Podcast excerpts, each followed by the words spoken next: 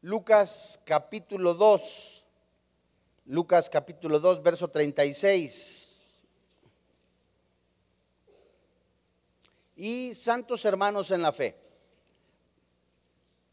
cuando una persona no conoce el propósito de Dios para su vida y se dice cristiano, esto no es terrible, no es fatal, esto es desastroso.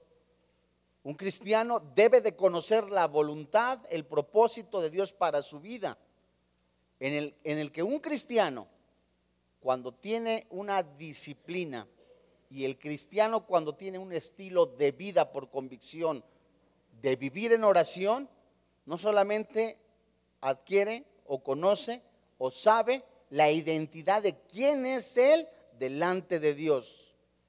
Empieza a buscar la palabra de Dios y el Espíritu Santo le ilumina, le muestra los planes, el propósito que Dios tiene para su vida. Esto es de manera personal. Asimismo, esta persona que empieza a vivir una vida de oración, empieza a morir al yo, empieza a, a crucificar su carne, ya no buscará los deleites materiales, puesto que ha sabido y empieza a conocer o a descubrir que la vida en este planeta es pasajera. Lo que hay en este mundo es transitorio, se descompone, no nos lo vamos a llevar. Lo único, lo único que nos vamos a llevar es la palabra de Dios, hablando espiritualmente. Y hoy veremos a la luz de la palabra misma de la escritura un tema titulado Ana, un llamado a la fidelidad. Esta mujer, Ana, es un ejemplo para todo cristiano y principalmente podríamos decir a cristianos desesperados, angustiados, que se dejan llevar por la corriente de este mundo, con los afanes de este mundo, con el desespero de este mundo, jóvenes inquietos que quieren las cosas rápido. Y Ana es una mujer que es un ejemplo que sabía lo que Dios quería para su vida. Amaba completamente a Dios porque pasaba tiempo con Dios. Y vamos a ver qué sucedió con Ana y qué la llevó a serle fiel a Dios, al quedarse viuda en, un tiempo, en una edad muy, muy temprana. ¿Y qué fue lo que hizo? No se amargó, ¿verdad? No permitió el desespero en su vida, ¿Qué provocó, qué hizo que no se desesperara? Lo veremos ahorita en la misma escritura. Lucas capítulo 2, versículo 36 en adelante. ¿La tienes? Estaba también allí Ana, profetisa, hija de Fanuel de la tribu de Aser, de edad muy avanzada, pues había vivido con su marido siete años desde su virginidad. Verso 37. Y era viuda hacía 84 años y no se apartaba del templo, sirviendo de noche y de día con ayunos y oraciones. Esta, presentándose en la misma hora, daba gracias a Dios y hablaba del niño a todos los que esperaban la redención de Jerusalén. Aquí encontramos una mujer llamada Ana. Este nombre, Ana, significa gracia, gracia femenina, la cual, de acuerdo a lo que dice la escritura, era hija de Fanuel de la tribu de Aser.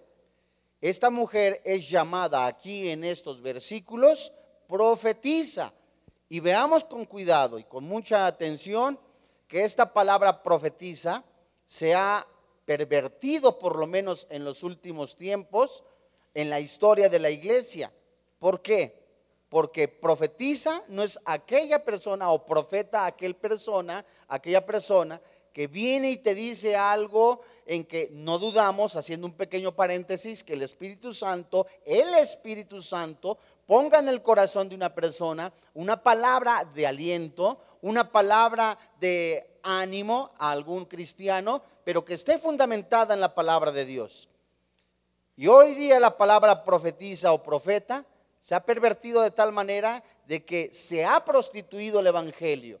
Esta palabra profeta significa o se traduce el que proclama la palabra de Dios. Ese es un profeta. La persona que está enfrente, la persona que está hablando Biblia, ese es un profeta, ¿verdad? No es aquel que viene y te empieza a anunciar eh, alguna eh, oferta, por decirlo de esta manera, oferta lucrativa eh, económicamente hablando, y ahora vamos a hacer esto, vamos a hacer esta siembra de esta manera, vas a cosechar de esta manera, haciendo énfasis en ganancias deshonestas, como dice la segunda carta de Pedro capítulo 2, los falsos maestros. Esta mujer era una mujer completamente que amaba a Dios. En cualquier momento anunciaba que Jesucristo, el Hijo de Dios, el Mesías prometido, había de venir, había de aparecer. Ese era el motivo principal por el cual ella se guardaba, vivía en santidad. En cualquier momento que e-, ella iba a saber, eh, a darse cuenta, Jesús iba a nacer, Jesús iba a llegar a este planeta. Ella quería conocerlo. Esa era su esperanza. Como hoy día el cristiano tiene que vivir en la esperanza que verá cara a cara al Señor Jesucristo. Como hoy día el motivo principal para todo cristiano es ver a cara a cara al, Mesías prometido, al, al, Redentor, a nuestro Redentor. Es el motivo para vivir en santidad, guardar nuestro cuerpo. No podremos tener ni, ni, vamos a llegar a tener una santidad preciosa si no tenemos o si no guardamos nuestra vida en, en pureza sexual, en pureza mental. Nada de esto será posible si no vamos a tener comunión con el Señor Jesucristo. Un varón anterior llamado Simeón dio testimonio de que Jesús, el Hijo de Dios, era el Salvador y Señor y ahora el Espíritu Santo ofrece otro testimonio a través de esta mujer, Ana, de edad avanzada. Dice el versículo 36, vamos a releerlo. Ana profetiza, hija de Fanuel de la tribu de Aser, de, de edad muy avanzada. Y saben ustedes que esto era muy común, pues desde el profeta Malaquías habían ocurrido 400 años sin que hubiera palabra de Dios, por lo cual esta mujer era, muy especial. Hoy día tenemos la fortuna de tener la Biblia completa, pero tenemos la desfortuna de que el enemigo se cuela, se infiltra, de pervertir el Evangelio. Y tenemos que estudiar la palabra de Dios para anunciar las buenas nuevas, ser guiados por el Espíritu Santo y anunciar que Jesucristo viene por su iglesia. Ella era una mujer muy, muy estudiosa. Continuamente estaba abriendo las escrituras, iba a la sinagoga y no se puede calificar a nadie como profeta sin que conozca la palabra de Dios. No se pueden decir eh, siervos de Dios si no se conoce la palabra de Dios. Pablo menciona a Timoteo que al escoger, eh, dado por el Espíritu Santo, a un diácono, a un servidor, no debería de ser neófito, ¿verdad? No debería de ser una persona sin experiencia. Debería de tener experiencia, debería que conocer la palabra de Dios. Ana cubría ese requisito. Y al calificar a Ana como profeta, era una mujer que conocía completamente la escritura. Vayamos a segundo libro de Timoteo capítulo 2. En el, en el capítulo 2. Y un cristiano tiene que vivir en santidad.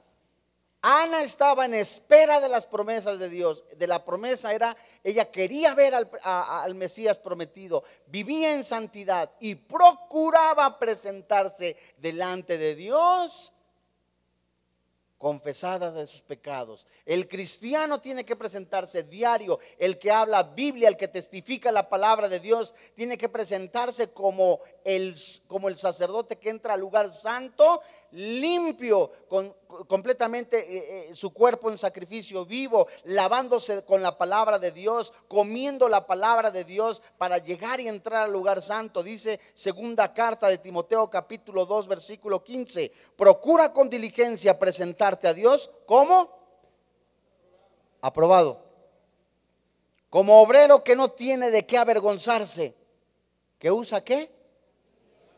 Bien la palabra de Dios Hoy día, en muchos, estamos viendo a través de muchos, muchos medios informativos, electrónicos, cibernéticos, impresos, cómo se prostituye la palabra de Dios. Toman un versículo para de ahí tomarse y hacer fábulas. Pablo escribe a Timoteo, ¿verdad?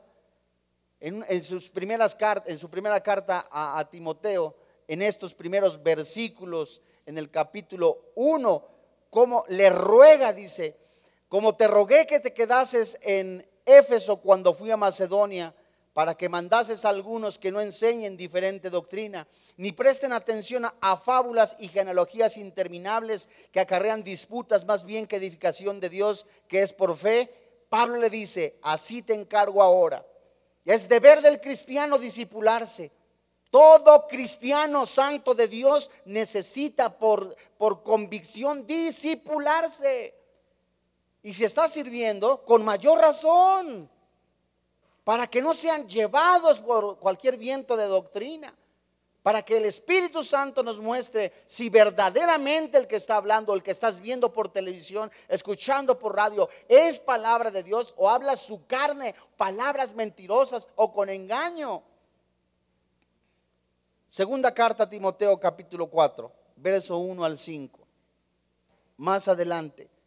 Esta insistencia, Ana, como todo cristiano, era estudiar la palabra de Dios, disipularse, era su prioridad. Versículo 1 del capítulo 4, ¿la tienes?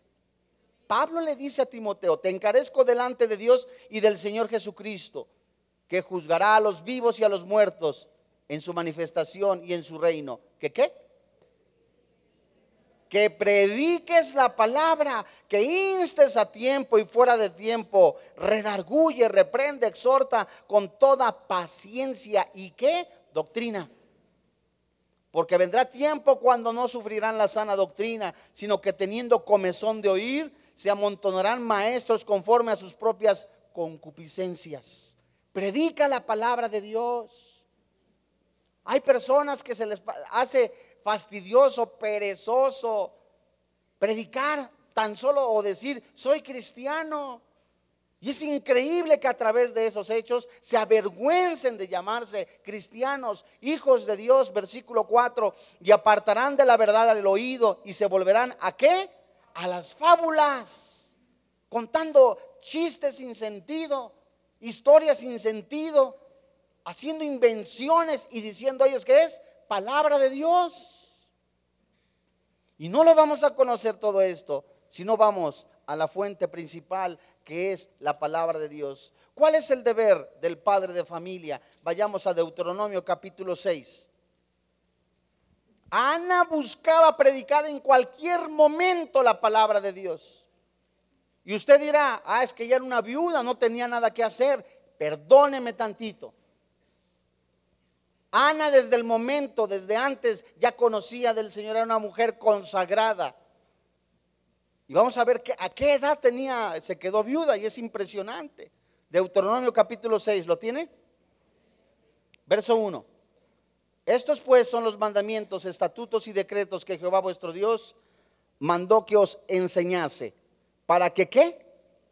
Los pongáis por obra en la tierra la cual pasáis vosotros para tomarla para que temas a Jehová tu Dios, guardando todos sus estatutos y sus mandamientos que yo te mando, tu hijo y el hijo de tu hijo, todos los días de tu vida, para que tus días sean prolongados.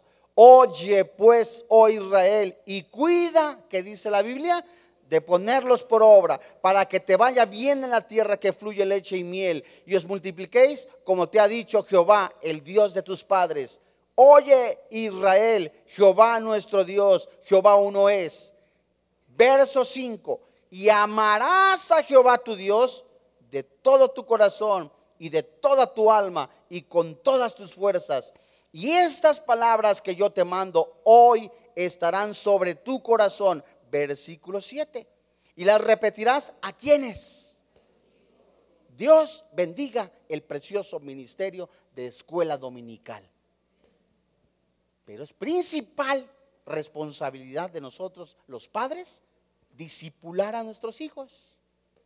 Somos nosotros, amados hermanos en la fe, somos nosotros los padres de familia que nos convertimos al casarnos eh, eh, en Cristo, en sacerdote, en pastor, en vigía, en atalaya, en cuidar el principal rebaño que es la familia.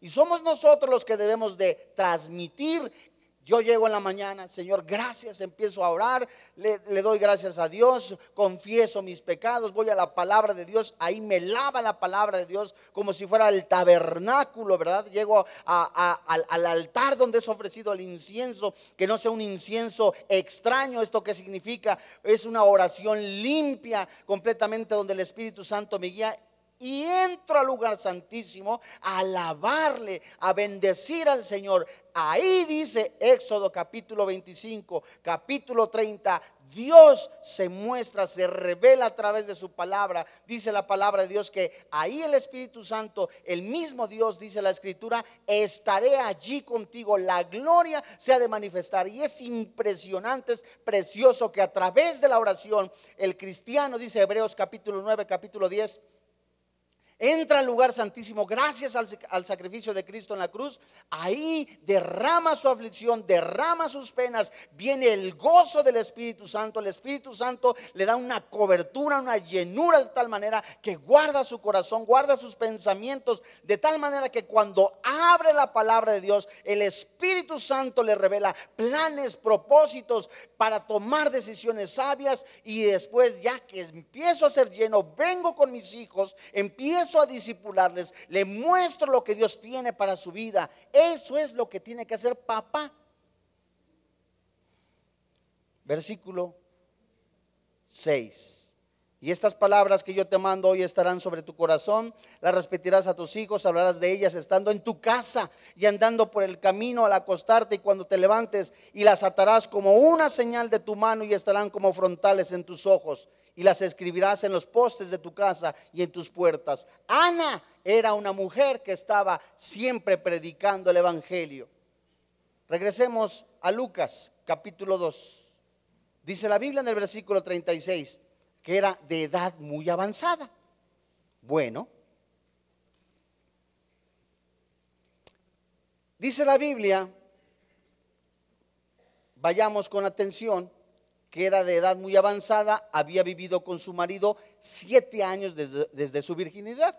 Bueno, Ana aproximadamente en el momento que describe la Biblia que estaba viuda y que estaba predicando, tenía aproximadamente 105 años. Fíjate, enviudó a los 21 años. Si se casó, de acuerdo a la tradición judía, a los 14. Si se casa a los 14, a los 14 años de edad, Anita, y vive 7 años con el esposo, ¿cuántos tenía cuando quedó viuda? 21. De 21 a los 105 años, ¿cuánto hay de diferencia? Todos esos años, amados hermanos en la fe, no se desesperó, dijo, no dijo, tengo 21 años, aún todavía estoy muy joven, me voy a casar, quiero volverme a casar. ¿Pecaba ella al volverse a casar? No. Se angustió, se desesperó, se llenó de amargura, de rencor, de resentimiento, diciendo, ¿por qué tan joven?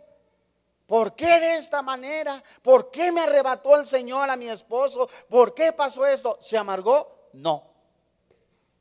Dios mío, ¿y ahora quién me va a traer el sustento? Dios mío, ¿qué va a pasar con mi vida? Aún tengo 21 años, aún tengo esto, tengo esperanza, pero ¿por qué, Señor? ¿Se amargó? No. ¿Qué ocasionó que no se amargara? versículo 37 de Lucas capítulo 2. Y era viuda hacía 84 años. A ver, tenía 84 años de viuda. 84 años en donde seguramente, posiblemente, estaba buscando, como dicen por ahí, su segundo tren, su segundo gancito marinela, su segunda oportunidad, su segundo ahí viene el bueno, su segundo como quieras. ¿Qué hizo ella? ¿Enfatizó su vida en el, en el siguiente esposo? No. ¿Enfatizó su vida en planes externos? No enfatizó su vida en decir, ahora estoy libre y empezó a dar vueltas en el parque, con su vestido largo empezó a caminar y a gritar así, soy libre. No. Hasta te lo imaginaste.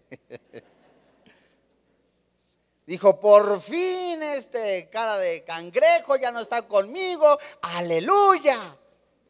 ¿Dijo eso? No. ¿Qué hizo? Dice la Biblia, no se apartaba del templo.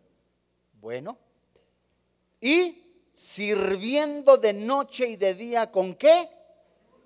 Ayunos y oraciones. Qué impresionante. Aun cuando pasaron muchísimos años, Ana nunca perdió la esperanza de decir, no estoy sola, está el Señor Jesús.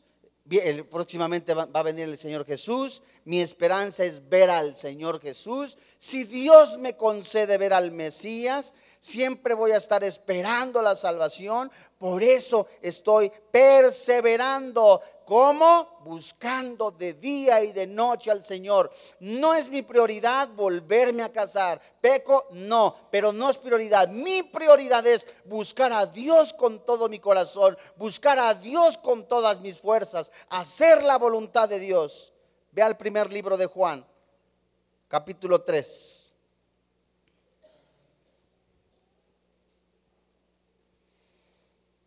Ella sabía quién era Dios en su vida. Su prioridad no era que estacionarse en la amargura. Su prioridad no era estacionarse en la autolástima. Su prioridad no era en estacionarse en sus complejos. Su prioridad no era estacionarse en, ay, ¿por qué seré tan, tan sola? No, había un propósito y un plan, era conocer al Mesías, lo motivaba a seguir adelante, la motivaba a continuar peleando, a perseverar. Y hay mujeres con mucho respeto, lo digo. Si es cierto, han sufrido el rechazo, el menosprecio, la violencia en su casa, física, verbal, en todos los sentidos, y están que dolidas, heridas, pero se han estacionado ahí y el Señor Jesucristo vino a dar libertad a los cautivos, sanidad a los de corazón preso, dar libertad a todo aquel que le busque. Fíjate. Primera carta de Juan capítulo 3 versículo 1 leemos. Mirad cuál, es, cuál amor nos ha dado el Padre para que seamos llamados hijos de Dios por eso el mundo no nos conoce porque no le conoció a Él. Versículo 2. Amados, ahora somos hijos de Dios y aún no se ha manifestado lo que hemos de ser. Pero, ¿qué dice la palabra de Dios? Sabemos que cuando Él se manifieste, seremos semejantes a Él porque le veremos tal como Él es. Y todo aquel que tiene que esperanza. ¿Quién tiene esperanza en el Señor Jesucristo? ¿Quién tiene esperanza que el Señor Jesús viene por segunda vez? ¿Quién tiene esperanza de que el Señor Jesús mora, su espíritu mora en nuestro corazón, en nuestra vida, en nuestro espíritu? Todo aquel que dice, es verdad, no estoy yo en marihuanado, enlocado, estoy creyendo en un Jesús verdadero, tengo esperanza de que eternamente estaré con Él. Y si esa es mi esperanza, ¿qué dice la Biblia? Se purifica a sí mismo así como Él es puro. Si yo creo que Jesús es real, si yo creo que Jesús es santo, me purifico, me santifico.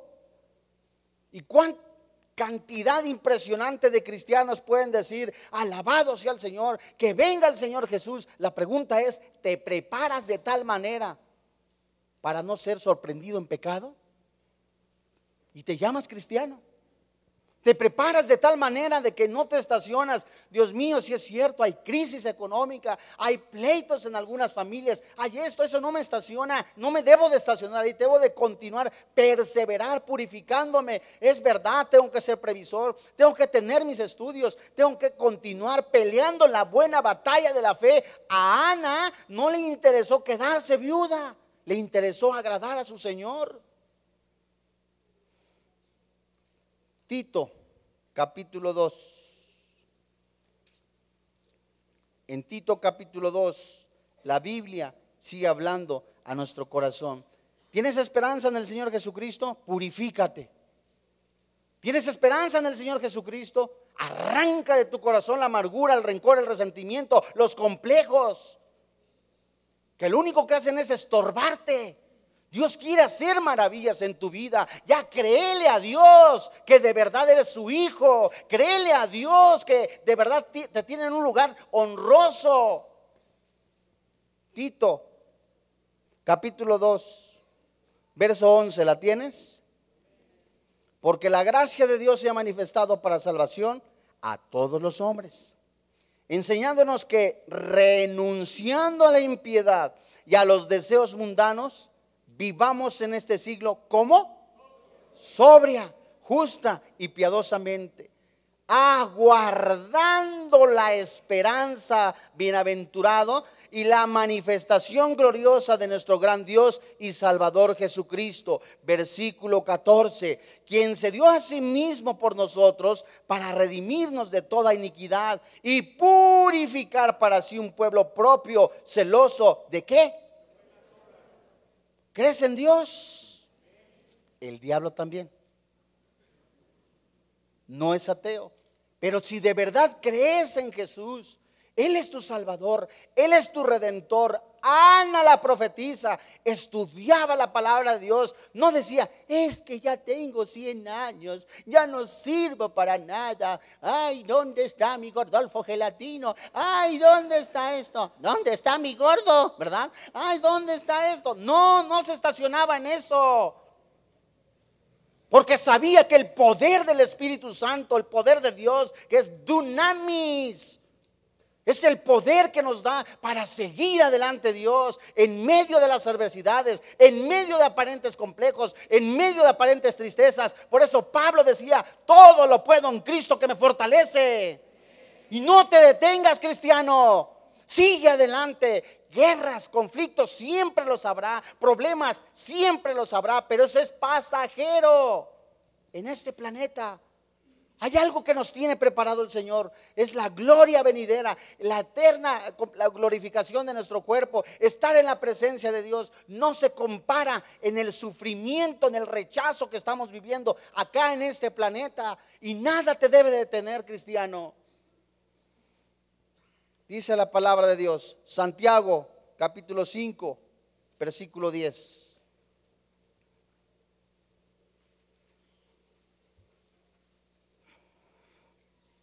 No te estoy diciendo que seas de palo porque sentimos, ¿cierto?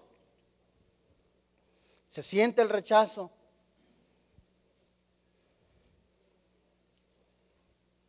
Se siente también la, persecución. Comentaba yo con el pastor José Camarena hace un momento. En la iglesia del sur estoy dando una serie de matrimonios sobre la depresión dentro del matrimonio. Y hay diferentes tipos de depresión, la estacional, y hay, por, hay muchas raíces, por los complejos, alguna crisis económica, lo corrieron del trabajo, se puede volver depresivo y Satanás ahí está presto para que te creas que no sirves para nada, que te creas que ya no hay futuro, que te creas que ya después de que se murió el esposo, ya que después que te quedaste sola, ya no hay nada. Esa es mentira de Satanás. Hay vida después de esta vida. Empieza a disfrutar desde ahorita una vida en Cristo Jesús. ¿Cómo? A través de la oración, a través de la comunión. Ve lo que dice Santiago capítulo 5, versículo 10. La siguiente llamada de celular es del diablo. No, no es cierto.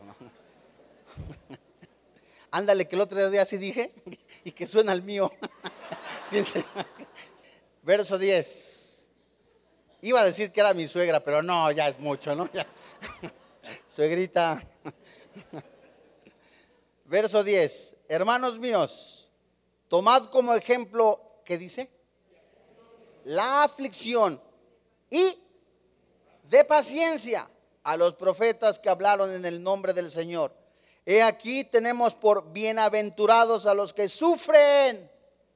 Habéis oído de la paciencia de Job. Habéis visto el fin del Señor, que el Señor es muy misericordioso y compasivo. Esta es la única parte en la Biblia que se cita aquí en este libro a Job. Y muchas veces hemos leído de Job enfermedad, rechazo de los amigos, acusaciones de parte de los enemigos. Le acusaron de, pecado, le calumniaron, lo dejaron solo. Y Job continuaba. Y luego la esposa llega y le dice, aún retienes tu integridad.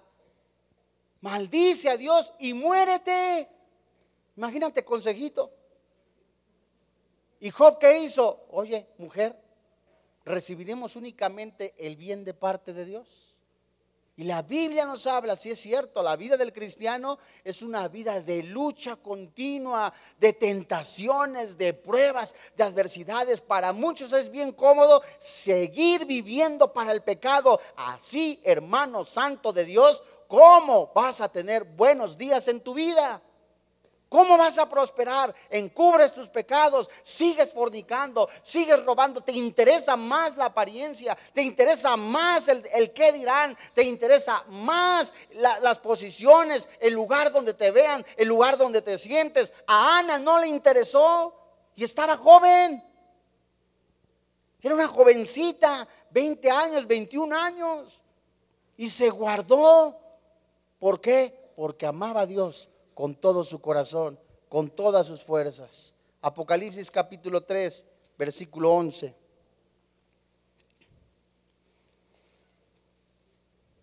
Dice la Biblia, este mensaje es para todos nosotros. Apocalipsis 3:11. ¿Sabes de Jesús?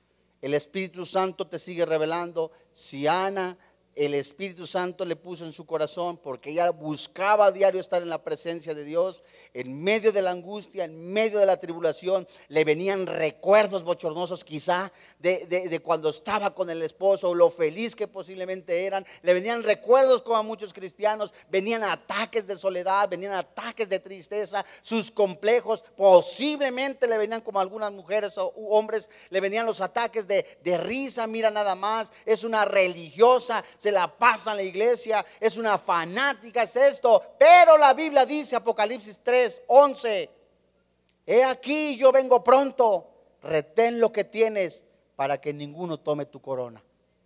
¿Qué dice la palabra de Dios? Retén lo que tienes. La palabra de Dios. Tu santidad. Vivir en santidad. Lucas capítulo 2. Regresamos. Verso 37. Era viuda hacía 84 años y no se apartaba del templo sirviendo de noche y de día con ayunos y oraciones. Ana nunca se amargó después de haber enfrentado en su vida la viudez, las tribulaciones que atravesó.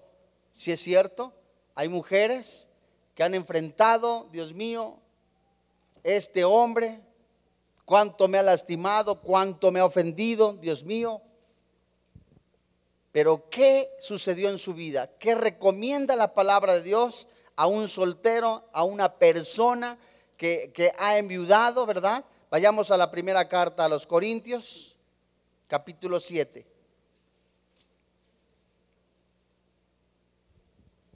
Verso 8.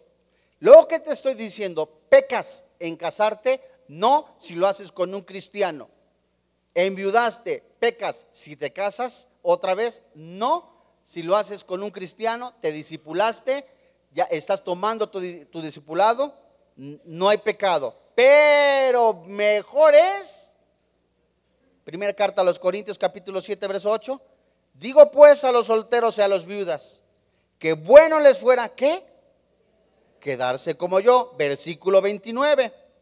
Pero esto digo, hermanos, que el tiempo es corto. Resta pues que los que tienen esposa sean como si no la tuviesen. Aquí atención, esto no significa que la descuides. Esto no significa tampoco que la hagas a un lado, que la ignores. Esto significa que, que no la tengas como ídolo. Verso 30, y los que lloran como si no llorasen, y los que se alegran como si no se alegrasen, y los que compran como si no poseyesen. Versículo 31. Y los que disfrutan de este mundo como si no lo disfrutasen, porque la apariencia de este mundo, ¿qué dice la Biblia? Se pasa. Quisiera pues que estuviese sin congoja el soltero tiene cuidado de qué? De las cosas del Señor, de cómo agradar al Señor. Pero el casado tiene cuidado de las cosas del mundo, de cómo agradar a su mujer. Hay asimismo diferencia entre la casada y la doncella. La doncella tiene cuidado de las cosas del Señor para ser santa, así en el cuerpo como en el espíritu. Pero la casada tiene cuidado de las cosas del mundo y de cómo qué? ¿Esto es pecado? No. Pero hay preferencias, versículo 35. Esto lo digo para que para vuestro provecho, no para tender los lazos, sino para lo honesto y decente y para que sin impedimento, ¿o qué? Te acerques al Señor. ¿Es malo que te cases? No, no es malo. Pero si llevas una vida disciplinada en el Señor, seguro, ¿verdad? Seguro no vas a descuidar tu comunión con el Señor. Seguro vas a seguir en tus discipulados porque ambos son cristianos. Oiga hermano, pero yo ya tengo tanto, ya estoy como por el quinto piso, ya siento que se me está venciendo la fecha de caducidad. Ya ve usted, vaya usted a mi habitación y toda está ya arañada, arañada, arañada, buscando ahí, queriendo bajar las bendiciones, ¿verdad? Ay, que venga ya la gancito marinera, que venga el Twinkie Wonder, que venga, que venga, y volteo y no hay nada, ¿qué hago? Métase a la regadera, ¿verdad? Espiritual. ¿Es difícil? Pregunto a la vida de un, soltero. Podría ser para algunos. No así cuando se está en Cristo Jesús. Porque cuando le puedes preguntar a una persona, ¿por qué te quieres casar? Es que me siento muy solo. Pues cómprate una mascota. ¿Por qué te quieres casar? Ay, es que la noche hace mucho frío. Ah, pues cómprate un calefactor, ¿verdad? Ay, es que te sientes solo. ¿Por qué? Ay, es que no sé con quién gastar todos mis millones. Ándale, pues. Y eso habla nada más de egoísmo, de egoísmo, de egoísmo. Quiero, quiero. ¿Para qué te quieres casar? Para ser feliz. Ahí muestras egoísmo. La persona que Dios ha puesto en su corazón y que Él elige para casarse, tú, si tú realmente te quieres casar es para que tú hagas feliz a tu esposa. Que ese fuego del amor, dice primera carta a los Corintios capítulo 3, el himno del amor, el fuego del amor no se apaga, porque ahí dice la Biblia, el amor nunca deja de ser. Somos nosotros los varones, somos nosotros los esposos los que debemos de cultivar la amistad, el amor con la esposa. Es una enorme responsabilidad. Además que dice Pablo, las tentaciones crecen. Y ahí están algunas eh, personas solteras, ¿no? Como como en el medio de la televisión, los que están adentro se quieren salir, ¿no? Y los que están afuera quieren meterse. Ya me quiero casar y ya me quiero casar. ¿Con quién? Ay, con el hermano Saturnino. Ay, hoy nos vamos a ver. Y lo llevan con el papá o con la mamá. Y ahí va el chavo con los pelos parados. ¿Qué tranza, brother? ¿Sí? Aquí, merito. Ay. Y la mamá, ay, es tan dulce, ¿verdad? Y el papá, ¿pero qué le pasa a ese muchachito? ¿Cómo que es cristiano? Eh? Y así eh, el, amor del padre a veces, no a veces, sino siempre las, las mamás tienen un ojo biónico, pero impresionante. Esa es otra historia. Fíjense ustedes, dan pequeño paréntesis, tengo poquito tiempo. Es tan importante que tus papás conozcan a la persona con quien tú en algún momento has pensado casarte. Fíjate, te voy a comentar algo. Yo, a, Erika, mi esposa, nuestro noviazgo fue muy diferente. Dios lo permitió. Nosotros nos conocimos a través de internet. ¿Sí? El internet es peligrosísimo, esto es serio, ¿eh? Ahí está mi, suegra. Ahí está. Pobre de mi cuñada, no tiene internet. ¿Ah? Y es un riesgo fatal. De veras. Gracias a Dios que a mi esposa le tocó un buen marido. Pregúntenle. No, hombre, si Dios es grande. Pero es un riesgo, de veras. Y ahí andamos y que nos queremos casar. Tenemos 20 años, 21. No sabes ni lavar la ropa, mija. El jovencito ahí anda pidiéndole dinero al papá para llevar a la novia al cine. Y no, primero ponte a trabajar. Ya tienes trabajo, bueno, estás estudiando, espérese. Es que ya no aguanto, ya no aguanto. Tome trega. Bueno, nos reímos, pero es más real de lo que te imaginas. Ana insistentemente buscaba la presencia de Dios, no los afanes de la vida, estaba consciente del, del, riesgo de ceder, de concesionar su vida. Ana estaba consciente de que amaba a su Señor, que guardaba su cuerpo como todo cristiano debe de guardarlo, casado o no casado. Vayamos a Lucas, a, Lucas capítulo 24, versículo 53. Dice la Biblia, ¿cómo estaban los discípulos? ¿Cómo estaba Ana? Lucas 24, 53. Y estaban siempre en el templo, alabando y bendiciendo a Dios. ¿Cómo estaban los discípulos? Mira, santo de Dios.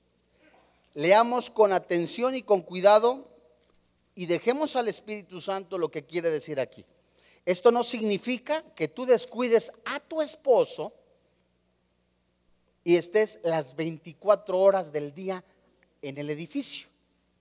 Y los trastes de este alterón, ¿verdad? Los trastos. Y la ropa de este alterón. Y los niños todos desnutridos porque tú estás en el templo. Y eso no es de Dios, eso es un desorden.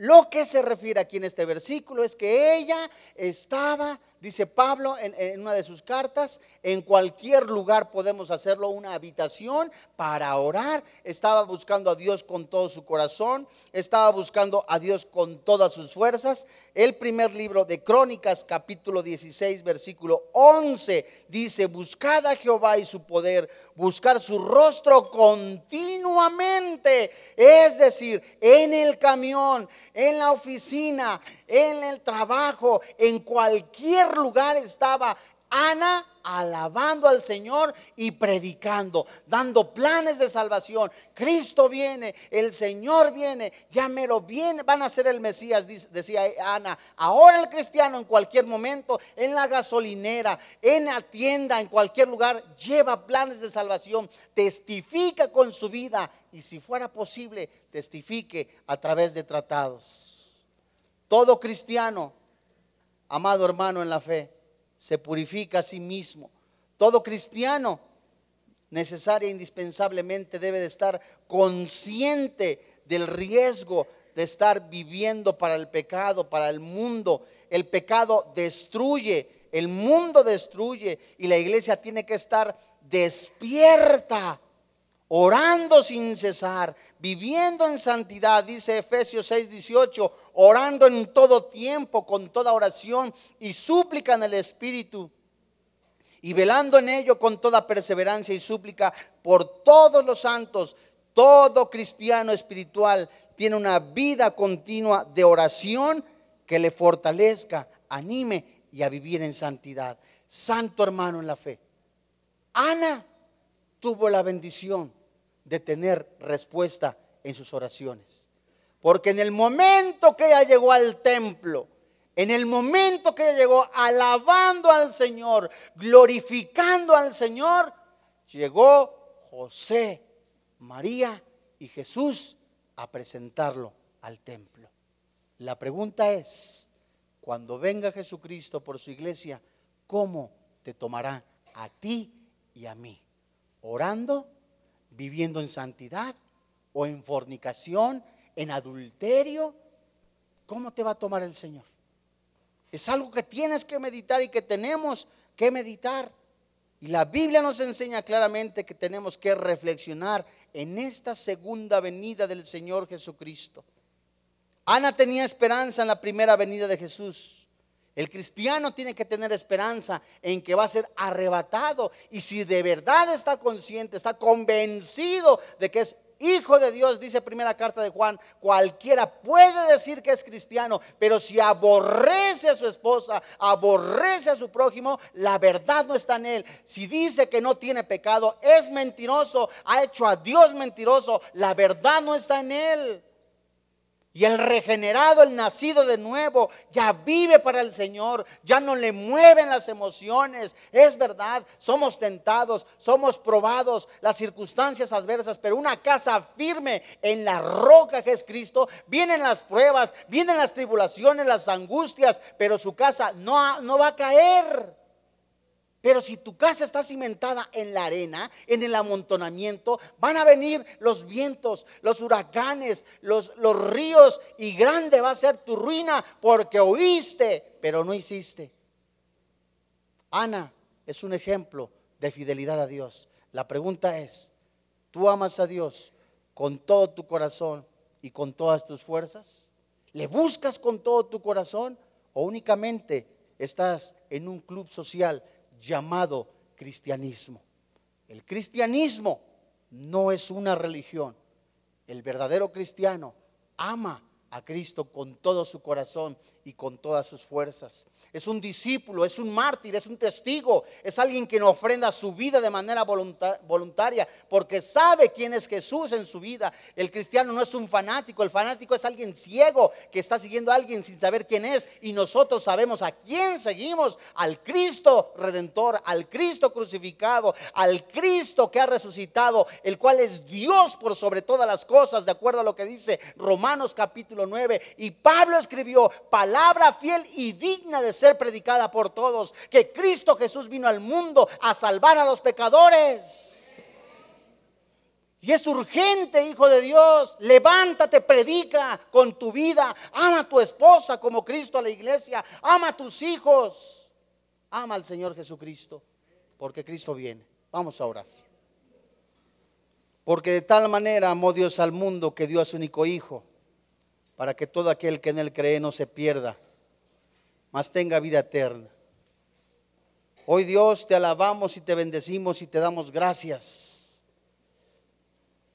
Porque tu palabra es esa agua fresca, es como un vaso que refresca en medio del desierto en la vida de muchos. Hay personas, hay cristianos que se han estacionado en la amargura, en el rencor, en el resentimiento. Yo soy el pan de vida, dice el Señor Jesús. El que a mí viene nunca tendrá hambre. El que en mí cree no tendrá sed jamás. Yo soy la resurrección y la vida, dice el Señor Jesucristo. Ven a mí, dice el Señor Jesús, todos los que estéis cansados y trabajados. Hay cristianos que aún siguen empeñados en la pérdida de un familiar, en el dolor que le ocasionó el esposo, la esposa, la traición. Y sabes, Jesús vino a dar libertad a los cautivos, a dar sanidad, a restaurar familias. Hay cristianos que están estancados no conocen estar en la presencia de Dios, aún siguen en el atrio, se conforman únicamente con lo del domingo, con un pequeño verso. Es tiempo de que la iglesia se sacuda. ¿Cuál es tu motivo para seguir a Cristo? ¿Cuál es tu motivo para seguir adelante?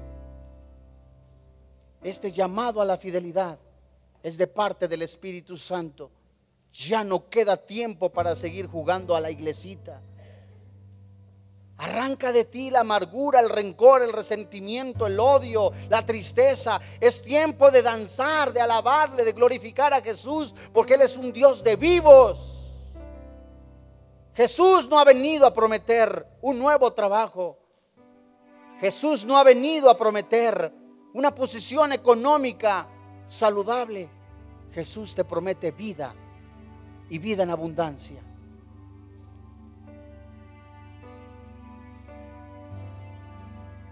Todo aquel que quiera hacer un compromiso con Jesús, de seguirle de manera fiel, póngase en pie. Oiga, ayer me emborraché, alguno dirá. Ven a los pies de Jesús.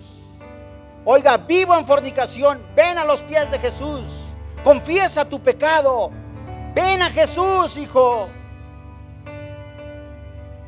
Es tiempo, es tiempo de que Jesús, que el Espíritu Santo gobierne tu vida.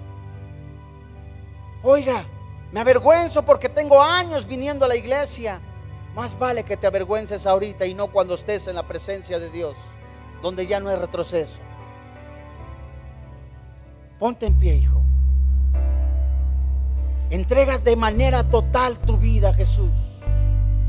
Levanta tus manos y di Jesús. Tú eres la verdad. Tú eres el camino, la verdad y la vida. Habla con Jesús, hijo. Entrégale tus dolores, tu angustia.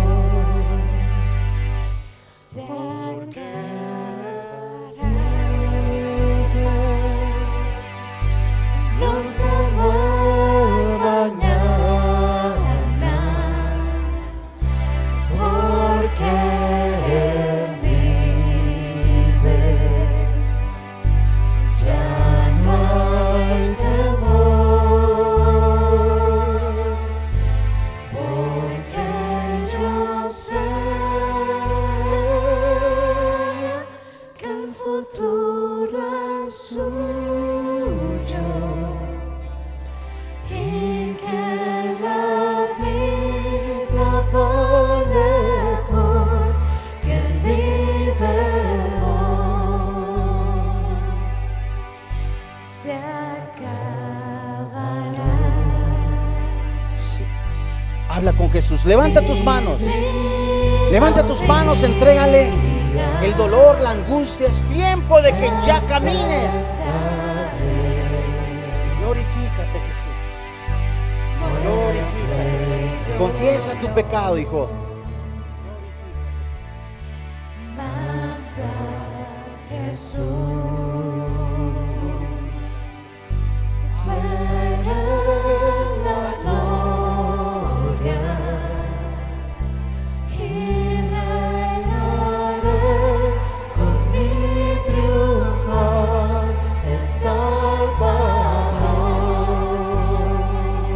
Levanta tus manos alto, alto y pon en, las manos de Dios tu vida. Habla ya con Jesús. Entrégale tu carga, tu aflicción, entrégale tu vida. Reconoce el pecado en tu vida.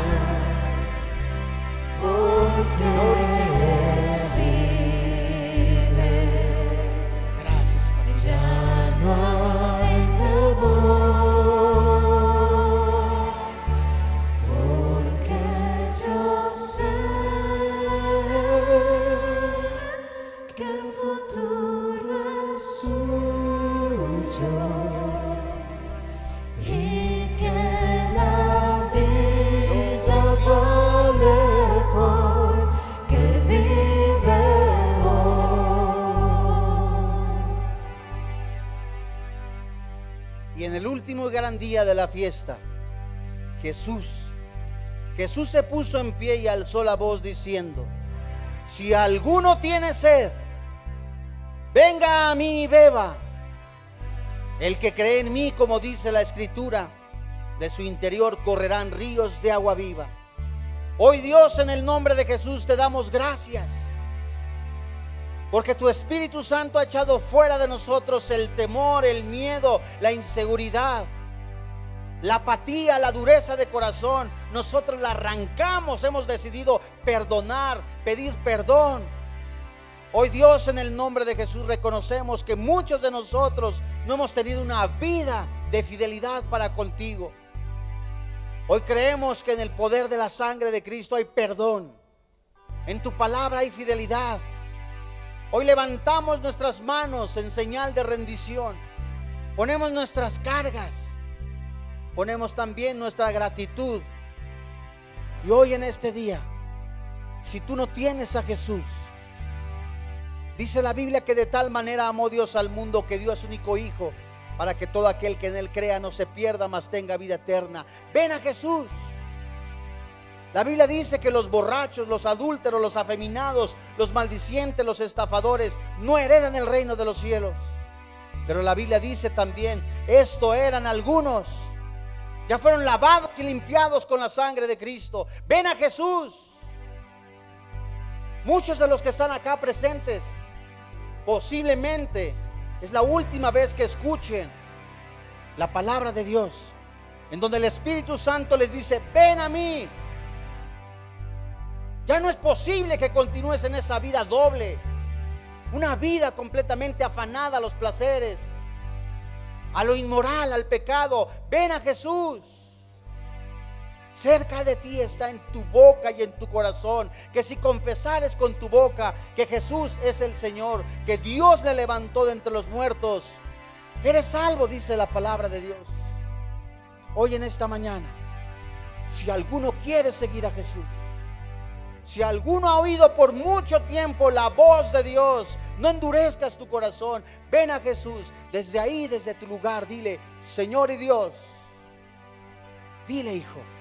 Señor y Dios, hoy en este día reconozco que soy pecador, que la paga del pecado es la muerte, pero el regalo de Dios es la vida eterna. Hoy creo que Jesús murió en la cruz recibiendo el castigo que yo merecía, el infierno. Pero creo que Jesús resucitó, que me ha dado una nueva vida. Creo con todo mi corazón y confieso con mi boca que Jesús es el Señor, que Dios le levantó de entre los muertos. Creo que tengo vida eterna en el sacrificio de Cristo en la cruz. Creo desde hoy que tengo una oportunidad, que tengo la vida eterna en Cristo Jesús. Hoy te doy gracias, Padre, porque ahora vive y reina en mi corazón Cristo Jesús. Amén. Antes de irnos nos gustaría saber si alguien hizo esta oración por primera vez.